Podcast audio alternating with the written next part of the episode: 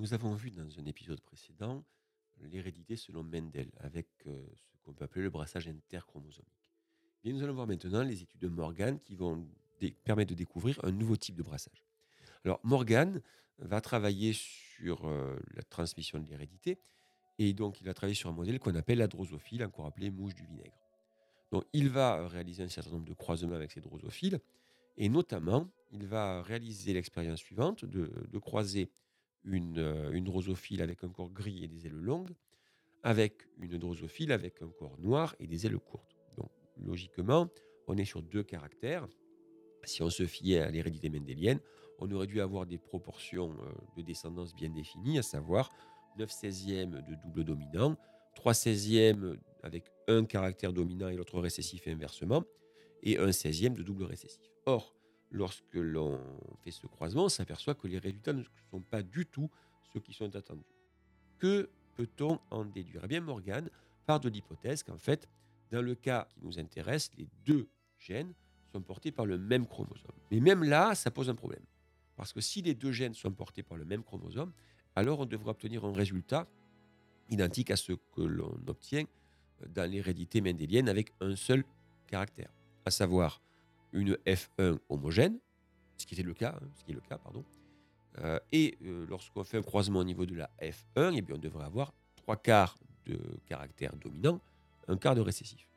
Ce ne sont pas ces résultats-là qu'on obtient. On se retrouve avec des phénotypes qui correspondent aux phénotypes parentaux, c'est-à-dire le corps gris, aile longue et corps noir, aile courte, mais également des phénotypes qui n'existaient pas dans le phénotype parental, qu'on appelle des phénotypes recombinés.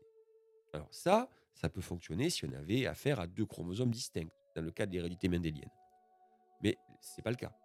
Parce que si c'était le cas, si on avait deux chromosomes distincts, on se retrouverait sur les fameuses proportions dont je vous ai parlé. Donc comment expliquer cela? Alors, quelques années euh, avant, euh, Jensen avait découvert qu'il était possible, au niveau des chromosomes, qu'il y ait un échange d'informations à l'intérieur même des chromosomes. C'est-à-dire qu'on s'aperçoit que à la métaphase, eh bien, les chromosomes s'alignent et peuvent se croiser. Et Morgan part de l'hypothèse que ce croisement a pour conséquence un échange de, fragments qui donnerait un échange de gènes. Si on se fie à, à cette théorie, on peut se retrouver à la suite de la méiose avec des gamètes qui vont avoir des, qui vont être recombinés avec des chromosomes recombinés, qui vont donc se retrouver lorsqu'ils vont subir une fécondation à donner ces fameux phénotypes recombinés. Pour pouvoir le savoir, il faut savoir quels sont les, les chromosomes que portent euh, les gamètes de ces drosophiles. Or, on ne peut pas les observer à l'époque, on n'a pas les sondes moléculaires pour permettre de voir quels sont les gènes qui sont portés. Morgan a donc l'idée d'essayer de faire apparaître les combinaisons qui sont présentes au niveau des gamètes. Pour cela, il va inventer une technique qu'on appelle le test cross, que vous trouverez également sous le nom de back cross. Quel est ce principe? Eh bien, en fait, il va croiser euh, l'individu qu'il cherche à étudier avec un individu qui est double récessif. Sachant que euh, un double récessif n'exprimera pas ses caractères au niveau de sa descendance, sauf si euh, l'individu avec lequel il est croisé, qu'on va tester, est porteur lui-même de l'allèle récessif, eh bien, on peut supposer qu'à la fin, on va se retrouver avec des résultats qui correspondront en fait au type de gamètes produit par l'individu que l'on teste. Les résultats de ce test cross seront donc les suivants. Dans le cas d'un test entre un individu au corps gris et aux ailes normales, je précise bien, un individu d'une F1, autrement dit ce n'est pas une lignée pure, avec un individu au corps d'ébène et aux ailes vestigiales de petite taille, double récessif, eh bien Morgan voit apparaître 25% de chacun des phénotypes possibles, à savoir 25% du phénotype parental dominant, corps gris, aile normale, 25% du phénotype récessif, corps ébène, aile vestigiale, et 25% euh, de chacun des phénotypes recombinés. Il en déduit donc que dans ce cas-là, les deux gènes qui vont euh, déterminer la couleur du corps et la longueur des ailes se retrouvent sur des chromosomes qui sont différents. En effet, on se retrouve là avec des proportions correspondant un brassage interchromosomique. Dans un autre cas de figure, où on va euh, réaliser un test cross, non pas avec le corps d'ébène couleur ébène, mais encore black, donc noir. Là, on se retrouve avec des phénotypes de la lignée F2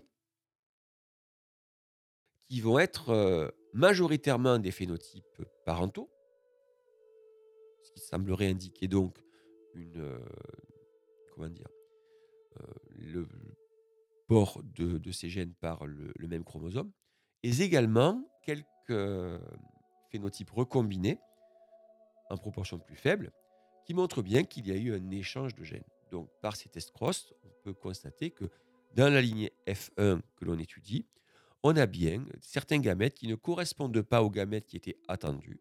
Ils ont donc été recombinés, produits par un échange de chromosomes. Ce phénomène se nomme le crossing over. Donc, en résumé, que peut-on apprendre des études de Morgan D'abord, elle confirme une partie des études de Mendel, c'est-à-dire que lorsque on a des gènes qui sont portés par des chromosomes différents, on va avoir des phénomènes de brassage interchromosomique. Et donc, dans ce cas-là, on aurait des proportions en 9 16e, 3 16e, 3 16e, 1 16e. Et dans le cas d'un back cross ou test cross, on va se retrouver avec un quart de chaque phénotype possible, à savoir un quart de phénotype parental dominant, un quart de phénotype parental récessif et un quart de phénotype et un quart de phénotype recombiné. Dans le cas où les gènes sont portés par les mêmes chromosomes, on, peut avoir ce qu'on appelle un brassage intrachromosomique, c'est-à-dire que les chromosomes vont échanger des gènes par crossing over au moment de la méiose. Et donc, dans ce cas-là, on va se retrouver avec des phénotypes qui seront plutôt du genre 40% de phénotype parental dominant, 40% de phénotype parental récessif et 10 et 10% de phénotype recombinés. Donc j'espère que vous avez bien compris grâce à cette explication la différence entre ce qu'on appelle le brassage interchromosomique et le brassage intrachromosomique.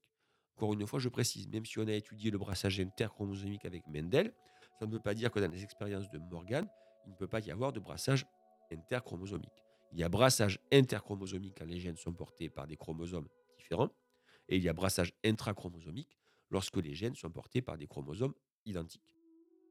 Petite précision, la distance entre les gènes sur le même chromosome va avoir un impact sur le pourcentage de crossing over possible.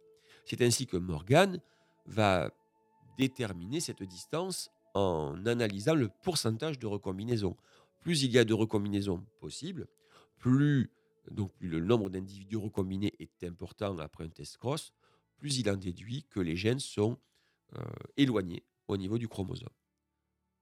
On va définir ainsi l'unité de distance euh, au niveau des gènes qu'on appelle le centi-Morgan.